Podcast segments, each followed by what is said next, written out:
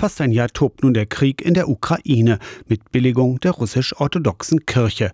Für die fast drei Millionen orthodoxen Christinnen und Christen in Deutschland eine verheerende Situation, sagt Konstantin Miron. Er leitet eine griechisch-orthodoxe Gemeinde in Köln und ist auch Vorsitzender der ACK, der Arbeitsgemeinschaft christlicher Kirchen in Deutschland. Seine Kölner Gemeinde besuchen alle Nationalitäten. Verstärkt Ukrainer, die nicht in die russisch-orthodoxe Gemeinde, die ganz in der Nähe ist, gehen wollen, weil dort für diesen Patriarchen gebetet wird. Bei der Bewertung der Motive des Patriarchen bleibt Miron zurückhaltend. Das, was wir tun können, ist bei der Wahrheit zu bleiben. Und die Wahrheit ist eben, dass es ein Angriffskrieg ist. Und die Wahrheit ist, dass diese Diskussion quer durch unsere Gemeinden geht. Erzpriester Miron vergleicht die Situation der orthodoxen Kirche in Russland mit der in Griechenland Anfang der 1970er Jahre.